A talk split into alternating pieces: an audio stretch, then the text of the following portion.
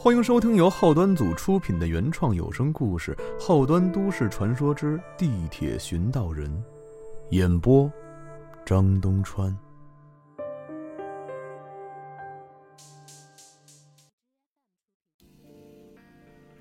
大家好，我是黑羊，后端组的成员。一直有很多人问我，后端组是干嘛的？这个事儿啊，一时半会儿还真说不清楚。如果您真的想了解，可以持续关注我们的音频节目、文字或视频等内容，我们会慢慢的把后端组的故事讲给大家听。后端组的成员来自各行各业，社会上方方面面的事儿，我们都略微懂点，因此有很多朋友会找我们办事儿或者是解决问题，其中呢，不乏一些有趣的人和事儿。总觉得藏在自己肚子里啊，可惜了。经过反复的思索，我决定把它们记录下来。当然了，还是那句话，大家当故事听就好，千万别认真。二零一六年十二月五号上午，我的一个在地铁工作的同学老叶来办公室找我，说有个事儿想跟我唠唠。我说行啊，那咱们就去园区里边那咖啡厅坐坐吧。后端组当时的办公室在一个废弃的钢铁厂里面，钢铁厂因为众所周知的原因，在二零零七年停产了，里面一部分办公楼和厂房就开始出租了。我们就在一个办公楼租了个屋子办公，旁边不远有个改造过的厂房，里边有个咖啡厅。有朋友来找我谈事儿，基本都会去那儿谈。毕竟办公室吧，太严肃，没那味儿。我们俩找了个靠窗的位置坐下。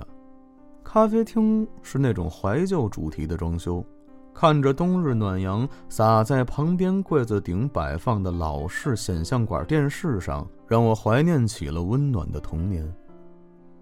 老叶是我的初中同学。属于成天在一起鬼混的那种，他家境优越，老爹生意做的是风生水起，从小就不愁吃不愁穿的。尽管因此导致身材有些发福，并在二十多岁就早早的患上了糖尿病，但是不差钱这事儿，一直挺让我耿耿于怀的。老叶他爹呀是个很保守的人，知道这辈子攒的银子够自己儿子甚至是孙子霍霍了。所以也不指望自己的儿子能出人头地。老叶毕业以后，他爹就给他在地铁找了个活儿，准备啊让他在这儿踏踏实实的、平平安安的过一辈子。赶巧了，哎，这老叶还偏偏就是这种人，没什么大追求，人也稳当老实，在地铁一干就是十几年。老叶的这外号啊，从字面意思理解，就是老在夜里活动。并不是说他喜欢熬夜啊，而是因为他只在夜里工作。他是地铁路线队的一名巡道工，巡道工的工作就是每天夜里在地铁轨道停电以后，沿着路线的上行或者下行检查轨道的情况。他每天都要走个八九公里左右，虽然不长，但是轨道本来就不好走，而且边走还得边检查，所以一趟下来怎么也得走个两三个小时。我和老叶并不是那种经常联系的朋友，属于一年也就打一两次电话的老同学。我主观判断，他肯定是有事儿相求，所以在寒暄过后，咖啡上桌的时候，我就直接开口问他了：“需要我做什么呀？”谁知道老叶的回答令我十分的费解：“你什么都不用做，但这事儿，你也不是什么都没做。”我有点懵。老叶，你跟媳妇儿是不是最近说话说太少了呀？工作要你自己一个人工作，语言能力退化到中文语法都不会了。哎，你滚蛋！先听我给你讲个故事吧。十二月五日凌晨零点四十分左右，也就是几小时之前，老叶开始了他巡道工的工作。对于我来讲啊，夜里在地铁隧道还是挺瘆得慌的。曾经我在某地铁车站里上班的时候，每天夜里都要巡查路线，就是车站部分的轨道，检查有没有乘客掉落的东西啊，或者会不会有影响列车行驶的杂物啊。走到站线两头的时候，我都会望一望那看不到头的区间隧道，偶尔会幻想自己在里面行走的感觉，那种寂静的孤独感，光想想就让我胸口发闷。似乎那两条铁道中间的路随时会塌成万丈深渊。要是像老叶那样每天在里面走几个小时，我肯定会自闭的。今天老叶照常进行他的巡查工作。凌晨两点多，当他走过一个车站三四百米的位置时，他的手电在轨道边照到了一个闪闪发光的东西。他好奇地过去查看。发现是一条项链。老叶纳闷了，这隧道里怎么可能有项链呢？而且看起来相当高级。反复查看，老叶在吊坠的背面看见了一个顶级奢侈品品牌的 logo，但他对这些金银珠宝的鉴定能力几乎为零，无法判断真假。琢磨片刻。他认为在地铁隧道里捡到这么高端的首饰，这种事儿过于梦幻了，九成这东西是假的。于是他也没当回事儿，把这项链随手就揣兜里了。凌晨三点五十，老叶抵达了今天巡逻的终点车站，去综合控制室登记完之后就回休息室休息了。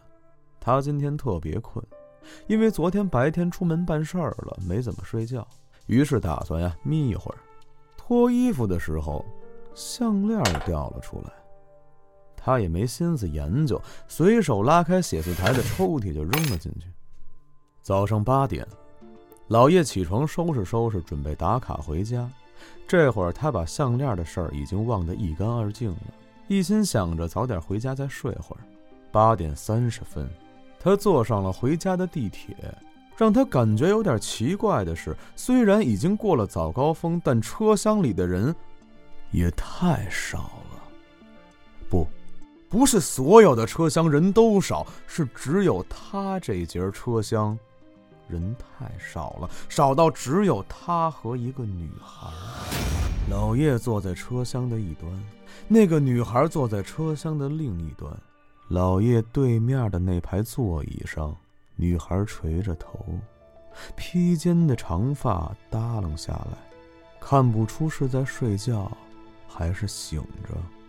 女孩上身穿了一件米色的长款呢子大衣，下身是黑色的长筒袜、黑皮鞋，双手抱着一个 LV 经典蓝白格子的 Neverfull 中号手袋，整体穿着看起来相当职业，像是个在 CBD 上班的白领。冬天的地铁是有暖气的，可老叶看着这个女孩，不管是从穿着还是从气氛上，都让他感觉后脊梁骨直冒寒气。两站过后，女孩下了车，老叶长舒了一口气。他形容当时自己就像是一个大学应届生，刚刚逃离了一个坐着六位面试官的世界五百强企业的会议厅一样。有种解脱的感觉。后来我一路坐车就回家睡觉了。打住吧啊！此刻我突然伸手让他闭嘴，抬手看了一眼我的表，九点四十分。我说朋友，现在九点四十，就算你八点半下班从单位走，九点四十你洗完漱躺在家里都不可能，更别说你还睡醒了来我办公室。你要是一直跟我这么扯，我就回去了啊！还有好多活没干呢，我。说完，我就要走。老叶连忙起身，把我摁回了座位上，有点激动地跟我说：“你别走啊，这就是问题的重点呀！你听我把话说完了。”我勉为其难地点点头，让他接着说。老叶回家洗洗就睡了，一觉睡到下午五点多。起床以后，打开电视就去厨房做饭了。很多人都会有一个人在家的时候，无论干什么都开着电视的习惯。虽然电视里播了什么，可能根本就不知道，但至少孤独的感觉就不会那么强烈了。老叶六点多做完饭，媳妇儿正好回来了，就在他招呼媳妇儿过来吃饭的时候，被电视里播报的一条新闻吸引了注意力。新闻内容是：当天下午四点多，本市南郊的一个市场发生了火灾，过火面积一千八百多平米，造成重大的经济损失。截至目前，火灾造成五人死亡，二十三人受伤，事故缘由还在调查当中。等会儿啊，听到这儿。我又伸手打断了老叶。如果我理解的没错的话，你这是预知了一场事故啊！现在是上午九点半，火灾发生在今天下午四点多，也就是说，你现在可以打电话通知那个市场，马上进行消防检查，这样就可以避免一场灾难了，是吧？老叶点点头，随后端起他那杯美式喝了一口。你别着急呀，接着听我说呀。老叶和媳妇儿吃完饭之后，和往常一样，两个人下楼遛了个弯儿。回来的时候，在小区门口看见三个人在吵架，其中两个人应该是情侣，牵着一条狗；另外一人是个六十岁左右的大妈。听内容，大概是情侣的狗冲大妈叫唤，吓得大妈差点心脏病犯了。这亏不能白吃啊，一定得骂回来。小两口年轻气盛。哪忍得了当街挨骂呀？自然又骂了回去，于是，一场口水战在所难免。老叶本来闲得没事儿干，便放慢了脚步，准备站在旁边看会儿解解闷儿。可还没站稳呢，就被他媳妇拽走了。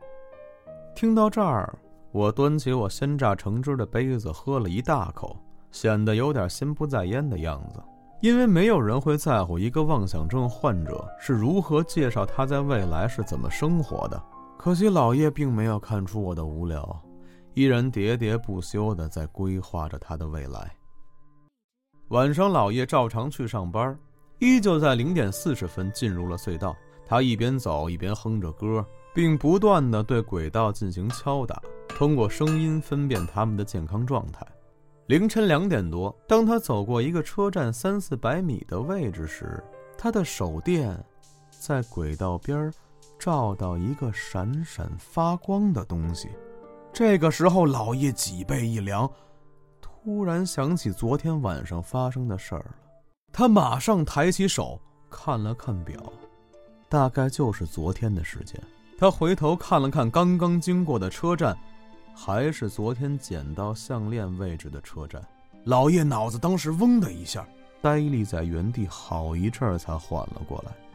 老叶缓慢地向闪光的方向走过去，他感觉自己的双脚从未如此沉重。他知道自己对于接下来可能发生的事情是抗拒的，但是他又不得不去面对。果然。还是那条项链，款式一模一样。老叶颤抖着捡起项链，直接把吊坠翻了过来。没错，还是那个奢侈品品牌的 logo。老叶一个人站在深夜的地铁隧道里，感受到了久违的恐惧。上次有这种感觉，还是他刚上班的时候，在原地琢磨了五分钟。最后，老叶觉得自己的脑容量估计是运算不出结果了，超频使用搞不好还会死机，还是先完成眼下的工作吧，等会儿到休息室再慢慢运算。跟昨天的时间差不多，凌晨三点五十多的时候，老叶到达了巡查的终点车站。和往常一样，他先去综合控制室登记。当他把登记内容全都填完，准备写日期的时候，他惊讶地瞪大了眼睛，他赫然看到登记簿的页眉上写：“今天的日期是十二月五号。”可他清楚地记得昨天才是十二月五号，今天是十二月六号才对呀。他迅速地翻看着登记簿，上一页他登记的日期是十二月四号，再上一页是十二月三号，再上一页是十二月二号。他不甘心的又检查了登记簿上十二月四号那页后面有没有撕扯的痕迹，可结果竟然什么都没有，什么痕迹都没有。啪的一声，登记簿掉在了地上，老叶感觉浑身都没了力气，瘫软在了凳子上。这时，他的余光看到了趴在桌子上睡觉的那个值班人员，抬起了头，像看傻逼似的看了他一眼，又趴下接着睡了。老叶疯了似的奔跑着穿过了整座车站，冲进了大型设备区深处的休息室。他迅速拉开了写字台的抽屉，这时，一条闪闪发光的项链出现在他的面前。老叶颤颤巍巍地从衣服兜里掏出了那个刚刚捡起来的项链，进行对比，一样，一模一样，甚至连细节处的小划痕都丝毫不差。这到底是怎么回事？他怀疑自己是不是穿越了，因为这一切都真真切切的发生过一次了呀。可完全一样的两条项链又告诉他，这不仅仅是穿越这么简单。思绪完全是一团乱麻，因为无论如何，老叶都不能顺理成章的理清这一切。他甚至开始怀疑自己是不是因为长期上夜班导致精神错乱，产生了幻觉和臆想。早上八点三十分，一夜未睡的老叶顶着黑眼圈坐上了回家的地铁。当他上车坐下之后，突然反应过来，这节车厢的人怎么这么少？那那那个女孩，会不会还坐在那边啊？老叶像一个生锈的机器人一样艰难地转动他的头。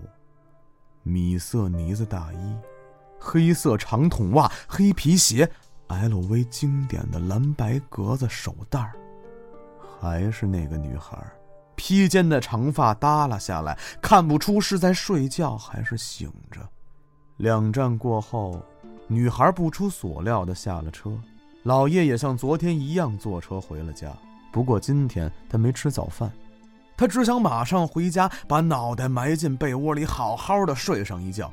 他希望这一切仅仅是一场噩梦，一觉醒来，世界一定还能恢复成他可以理解的样子。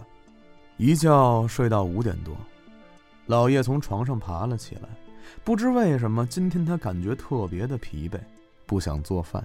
他拿起遥控器，打开电视，然后瘫软在沙发上发愣。不知不觉，一个小时过去了。门口传来钥匙扭动门锁的声音，是老叶的媳妇儿回来了。老叶情绪毫无波澜，像丢了魂儿一样，依然瘫坐在沙发上。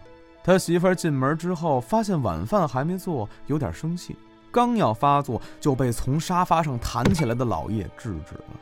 电视上播放的是那条火灾的新闻，只不过跟老叶印象里稍微有点出入。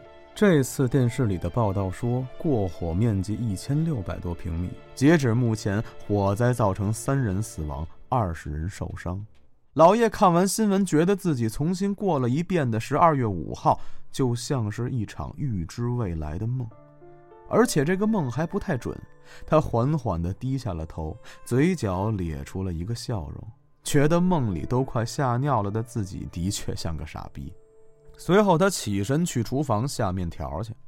晚饭之后，他和媳妇儿照常下楼遛弯儿，跟媳妇儿开玩笑说：“咱们俩遛弯回来，肯定能在小区门口看见有人吵架，你信不？”媳妇儿觉得他有病，没搭理他。谁成想，他们遛弯回来，刚拐过街角，就听见有人在小区口吵架。他媳妇儿突然停住脚步，用一种惊奇的眼神盯着老叶。老叶什么都没说，拽着媳妇儿接着往家走。吵架的人还是那一对情侣和一个六十多岁的老大妈，但区别是，梦里他们是在小区正门口吵的架，而现在他们是在小区大门右侧。老叶也不觉得奇怪。他已经知道了这个梦不太准，只要他们再吵就行了，要不在媳妇儿面前可就跌份儿了。晚上零点三十分，老叶进入了巡查的起始车站。他每天的任务就是从这个车站进入隧道，然后一路走向巡查终点的车站，登记，回到位于终点车站的休息室睡觉。进入隧道之后，老叶一边走一边琢磨。理论上，今天绝对不可能再捡到那条项链了。休息室写字台抽屉里的项链，明天他就交给地铁公安。万一是真的呢？失主一定会回来找的呀。就在老叶逐渐淡忘了关于项链的事儿，已经开始琢磨早上下班之后去哪家拉面店吃早点的时候，他的手电再一次在轨道边照到一个亮晶晶的东西。此时，老叶感觉自己所有毛孔全都炸开了，头皮发麻，一股粘稠的恐惧感从脚后跟直窜天灵盖。真他妈见了鬼了！他鼓足了勇气，艰难地回头看了一眼刚刚路过的车站，还是第一次捡项链时路过的那个。这时，他突然觉得哪儿不对，回忆了一下，没错，这个车站。不就是那个女孩下车的车站吗？难道这个项链跟那个诡异的女孩有什么联系吗？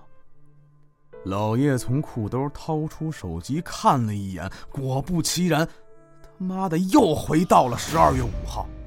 老叶这时心里不仅仅是恐惧，还慢慢催生出了一种愤怒。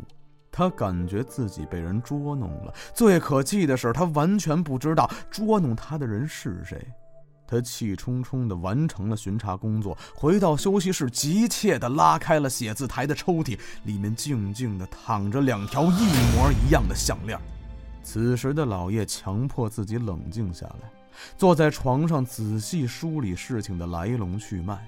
当下的情况已经很明显了，他被困在了十二月五号这天出不去了。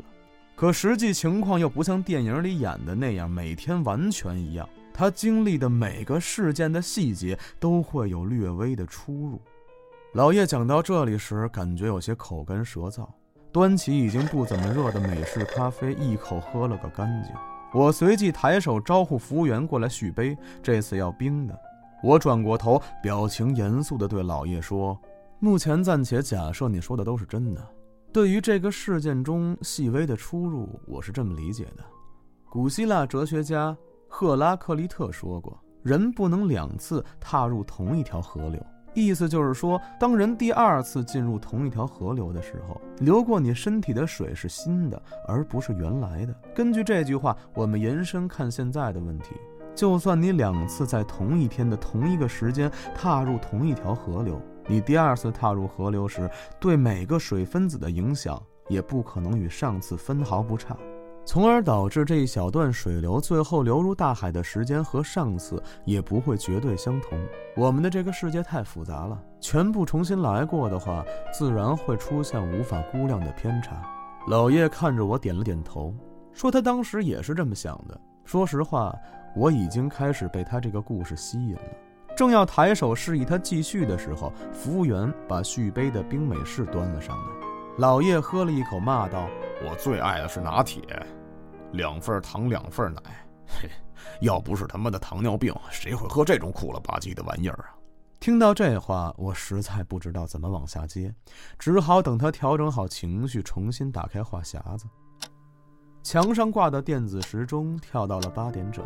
老叶下班了，他此时已经认定了项链和地铁上那个女孩是有关系的，所以他决定顺着女孩这条线索继续摸索看看。早上八点三十分，老叶走进地铁车厢，但这次他没有坐在原来的位置上，而是径直的朝女孩走了过去，一屁股坐到了女孩的对面。老叶此时的恐惧感并不是十分强烈，毕竟旁边车厢里还有人。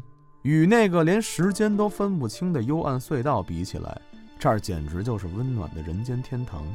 当然了，温暖的感觉主要来自屁股下面的加热座椅。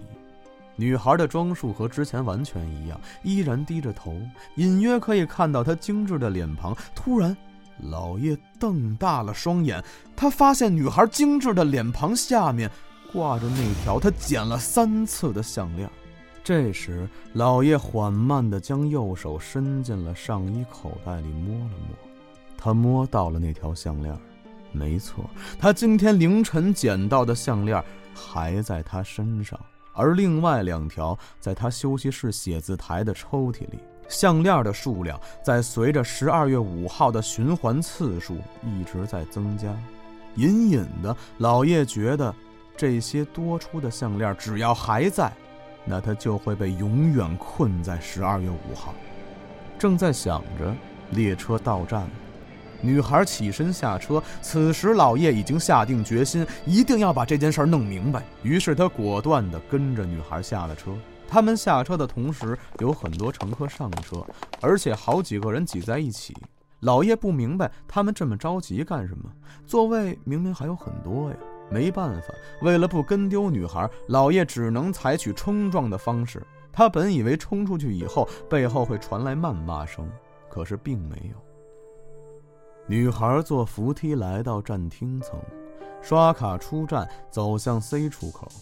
老叶一路跟随，女孩则一直低头走路，速度平稳的，就像一只幽灵。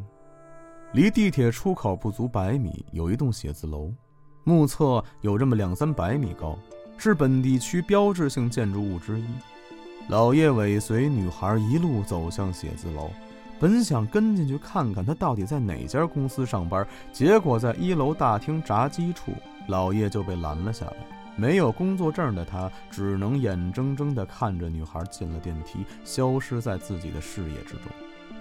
老叶无奈地坐在大厦门口的花坛边，思考了半天，抽了六根烟。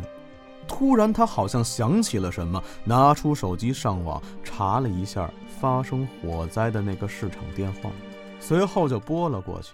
老叶本打算让他们好好进行一下消防检查，谁知道对方觉得他是一个疯子，话都没说完，对方就给挂了。老叶转念一想，也是，搁他他也不信呢。最后只能给当地消防队打了个电话，举报那个市场有火灾安全隐患。挂了电话，老叶无聊地翻查着微信，无意间目光停留在了后端组的聊天群上。他一下就想到了我，于是跑到路边打了个车，直奔我办公室就来了。我放下手中的鲜榨橙汁，说：“这就是你今天找我的原因，调查那个女孩。”我露出坏笑，心想：“你为了让我帮你调查一个女孩，编这么复杂的一理由，还真是前无古人了。”而老叶却慢悠悠地回答说：“并不是，你已经帮我查过了。”对于这种奇怪的病句，我理解了得有半分钟才想明白，原来那个十二月五号，依旧不是现在这个十二月五号。我好奇地坐直了身子，我对另一个平行世界中的自己做了什么产生了巨大的好奇。我当时就像今天早上一样，正坐在办公室剪辑这周三要更新的脏事儿栏目，老叶门都没敲，直接就冲了进来，我吓了一跳。抬头看着气喘吁吁的老叶，两个人都愣了三秒，最后还是我打破了平静，悠悠地送了他一句：“你丫没事儿吧？”老叶缓过神来，抓了把椅子凑到我办公桌旁，一句没废话的把他遇到的事儿跟我一五一十的说了一遍。我听了之后想了想，认真的回答他：“故事挺好，不过我最近不想拍片儿，你先写成大纲留着吧。”老叶一听急了，拍着桌子跳了起来：“谁他妈骗你？谁孙子？”我开着车，蹭过在拥挤的三环路上，老叶坐在副驾驶，不停地抽烟。我们的目的地是那条项链所属的品牌旗舰店。刚才在办公室的时候，上网翻遍了那个品牌的官网，也没有找到这条项链。于是打电话过去咨询，客服人员说项链可能是定制的。他们有这项服务，如果有任何疑问，可以去他们旗舰店咨询。来到了这家奢侈品的旗舰店，服务员们看着两个其貌不扬的老爷们儿，都有点诧异。老叶掏出项链，在他们眼前晃了晃：“我们捡到一个你们家的项链，你们帮我联系一下买它的客户呗，以便物归原主。”随后，一个女服务员不情愿地引导我们进了贵宾室。他根据项链背后 logo 下方的编码，在电脑中进行查询，很快就找到了客户信息。但他表示不能直接告诉我们，需要由他们代为联系。我说行。趁服务员转身打电话的功夫，我掏出手机，用自拍的姿势把手机伸到了柜台内电脑显示屏的前方，拍下了客户的信息。很快，服务员就回来了，对我们说。客户的项链并没有丢，您捡的那个应该是假的，啊，好吧，谢谢你啊。我们转身打算离开，从服务员手中接过项链的时候，能感觉到他有些不想放手。我知道他肯定意识到了这条项链做的太真了，真的连他都无法相信，他怎么可能是假的？从店里出来，我看了看表，已经过中午了，决定先吃点东西。我记得这附近有家爆肚不错，就开车拉着老叶过去了。吃饭的时候，我用手机查看拍到的客户信息，蔡先生是个男的。我在微信里搜索了一下他的手机号，找到了一个名叫蔡公子的微信，应该是本人。点开头像，是一个男孩靠在一辆玛莎拉蒂总裁旁边的照片，一身名牌搭配着稍微有些稚嫩的脸庞，显然这就是一标准的富二代。他的朋友圈信息隐藏了，看不到，于是我就发送了添加好友申请。遗憾的是，直到吃完饭，他也没有通过。抱着死马当活马医的想法，我给社会探险家郭哥打了个电话。郭哥的事迹，大家可以到后端组的节目中了解，在此我就不赘述了。郭哥让我把手机号发给他，他让他媳妇儿彩姐加一下试试。我说行，嘱咐他查出了什么立刻通知我。从饭馆出来，我和老叶准备在马路边抽根烟，刚点着就看见几辆警车开着警灯，鸣着警笛，呼啸而过。我们俩顺着警车的方向望去，那边屹立着这片区域的标志性建筑。老叶嘴里嘟囔了一句：“我操，不是吧？”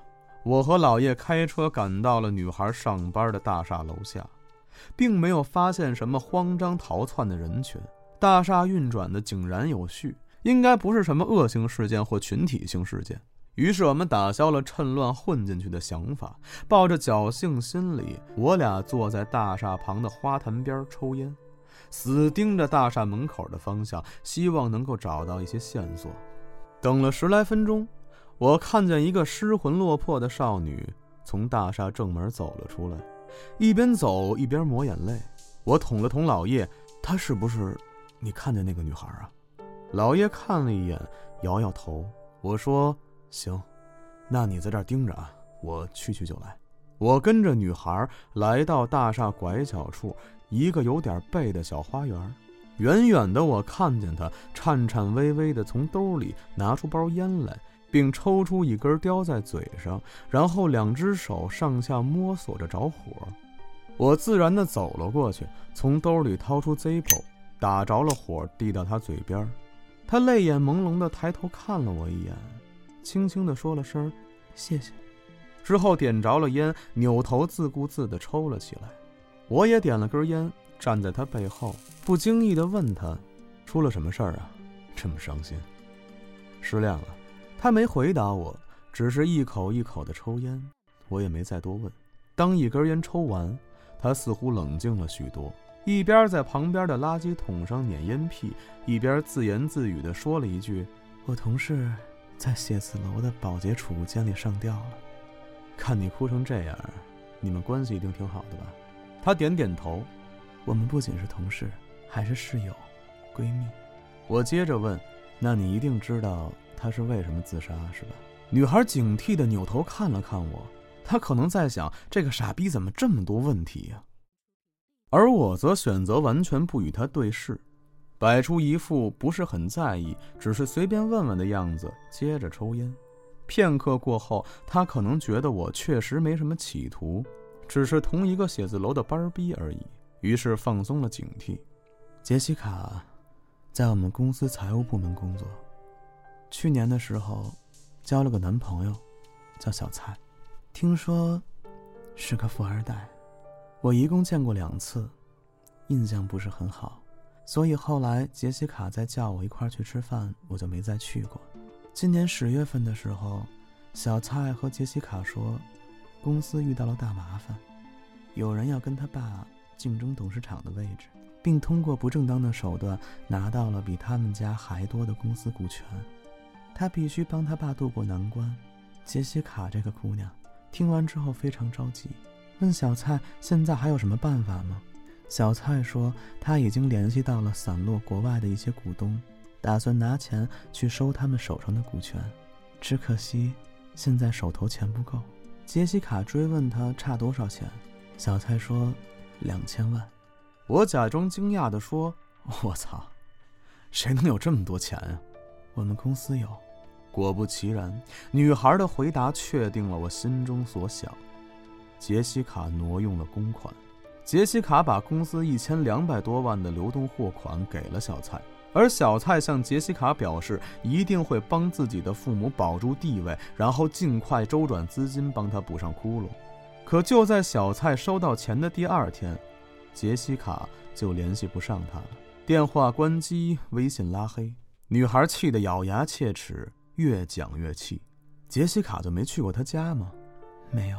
小蔡说他们家家教很严，目前和父母住在高级别墅区里，不敢太早把杰西卡带回家，说是怕父母不同意他们的事儿。女孩刚说完，我手机响了，低头一看，是郭哥，扭头紧忙跟女孩说了一声，节哀顺变，就躲到一边打电话去了。郭哥在电话里跟我说：“彩姐加上了那个蔡公子，看他聊天的套路以及朋友圈内容，基本可以断定这个人就是一个 PUA。”在我告诉郭哥这孙子骗了一千两百万之后，我就在电话里听见郭哥至少用了五种语调说了二十多个“我操”。挂了电话，我到大厦门口找到老叶，让他把项链交给我。我拿着项链，刚转身要去找那女孩，就发现她正往我们的方向走过来，应该是要回公司。我连忙迎了上去，并把项链拿到她眼前晃了晃。女孩惊讶地说了句：“这项链怎么会在你这儿啊？你认识？这是杰西卡的项链啊，她男朋友送她的。”我说：“是这样的，这条项链坏了，昨天送到我们售后修理，今天修好之后，公司派我们来送货。”谁知道，刚才到了楼下打了半天电话没人接，我想，这可能是你闺蜜的东西，所以问问你。女孩看着项链，本来已经平复的情绪又泛起了波澜，眼瞅着眼泪就要夺眶而出了，我赶紧安抚了她两句，趁情绪还没有爆发时，让老叶记下了她的电话。我跟她说，项链我们会直接送到警察局，到时有什么说不清楚的，再给你打电话。我和老叶驱车来到了郭哥位于东北四环的家，宽敞的高层大复式，一楼有一整面墙的玻璃橱柜，里面养的各种冷血动物。进门时，郭哥正拿着一筐老鼠喂蛇呢，老叶都看傻了，郭哥却乐在其中，用手机记录着黄金蟒捕猎的过程。我没好气儿的把老叶叫过来，让他看看姓蔡这孙子的朋友圈。看能不能找到他曾经见过的那个女孩。老叶接过彩姐的手机，一条条翻着，挨个合影检查。十来分钟之后，终于在去年的一张合影里找到了那个女孩的身影。但老叶并不能百分之百的确认，毕竟他看到的女孩是一直低着头的。我建议直接去地铁站查下监控。到了地铁站，老叶直接找到了当班的值班站长。说自己早上在他们车站捡了条项链，想查下监控看看是谁丢的。因为都是一条线上的同事，值班站长丝毫没有怀疑，直接调出了监控。我们很快就找到了老叶下车时站台上的监控，看到了那个穿着米色呢子大衣的女孩。我们看着手机上彩姐发来的合影，仔细对比，确认了就是一个人。可是他的胸前，并没有项链。可老叶清楚地记得，在车上的时候，项链还在他脖子上。这基本只有一种可能了，就是女孩在下车的时候，项链被挤掉了。项链掉到轨道上之后，又被经过的列车带进了隧道里。这也就解释了老叶为什么会在隧道里捡到它。我掏出手机打给彩姐，让她争取把蔡公子约出来吃个晚饭。彩姐说：“她试试。”十分钟之后，我手机响，是彩姐发来的微信。晚上七点，庙旁边的金鼎轩。晚上七点，我和老叶准时到了金鼎轩，没进停车场，怕一会儿走的时候跟不上。当天是星期一，金鼎轩旁边的糖果没有演出，门口的车也不多，我就把车停在了糖果门口。停好车之后，老叶先给媳妇儿打了个电话，说今天我找她叙旧，晚上就不在家吃了。电话刚挂，突然有人拉开了车门，吓得我和老叶一个机灵，扭头一看，是郭哥。他钻进车里，坐在后座上。我阴阳怪气地问他：“郭哥，你就这么信不过彩姐呀？还得亲自跟着呀？”扯淡，不能够。一会儿晚上九点多呀，我们俩还一局呢，离这儿不远，所以就一块过来了。郭哥无力地辩解着。我继续问：“你见着人了？”见着了，毛都没长全，一逼崽子，本事倒是真不小啊！以后啊，还真是不能以貌取人了。彩姐当真是速战速决，不到八点，两个人就散会了。看到他们走出金鼎轩，互相道别之后，郭哥就下车，跟着那个蔡公子进了停车场。片刻，我手机响了，是郭哥的微信。真他妈是玛莎拉蒂总裁呀！尾号。五二五，我和老叶开车跟上，顺着北二环一路跟到了东四环，一个名叫炫特苑的小区。跟着他下了地库，停好车之后，我让老叶在车里待着，我则下车尾随蔡公子进了电梯。他先摁了十二，我随后摁了十三。到十二层后，蔡公子下了电梯，右转离开。我到了十三层后，下去看了一眼，出电梯右转都是哪些门牌号，然后扭头又上了电梯，直接摁 B 二回到了地下车库，上了车，关上车门，我跟老叶说：“应该是他没错了，奢侈品店拍到的客户地址就是这儿，怎么着？报警吗？”等了一会儿，我见老叶没有反应，就从兜里掏了根烟点上。刚抽了一口，老叶就伸手把我的烟抢过去，接着抽了。片刻后，老叶悠悠地飘出来一句：“算了吧，人都死了。”老叶让我把他送到巡查起始站，一会儿他就直接上班去了。我说：“你还上什么班啊？请个假，咱喝点去呗。”不行啊，还有事儿必须得办。等办完了，我再找你喝酒。我说：“好吧。”自此一路，我们俩再没说过话。说到这儿，老叶调整了一下自己的坐姿，可能是一个姿势说了太久，有些疲惫了。我趁机问他：“这个十二月五号，我的任务是不是算完成了呀？”“是啊。”这个十二月五号的我，把老叶送到地铁站门口就撤了，当晚也没有再联系。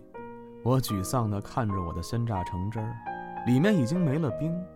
我琢磨，我这个盒饭领的略微早了点儿啊，因为剧情显然离结局还有点距离呢。老叶照常上了班，当晚的他比上次平静了许多。他掏出手机，上网搜了一下那个市场的名字。蹦出一条消息，内容是那个市场因为消防不合格，今天被查封了，勒令限期整改。此时，老叶的脸上露出了一抹狡黠的微笑。随后，他从兜里掏出了那条项链，看了看，感觉自己已经参透了其中的奥秘。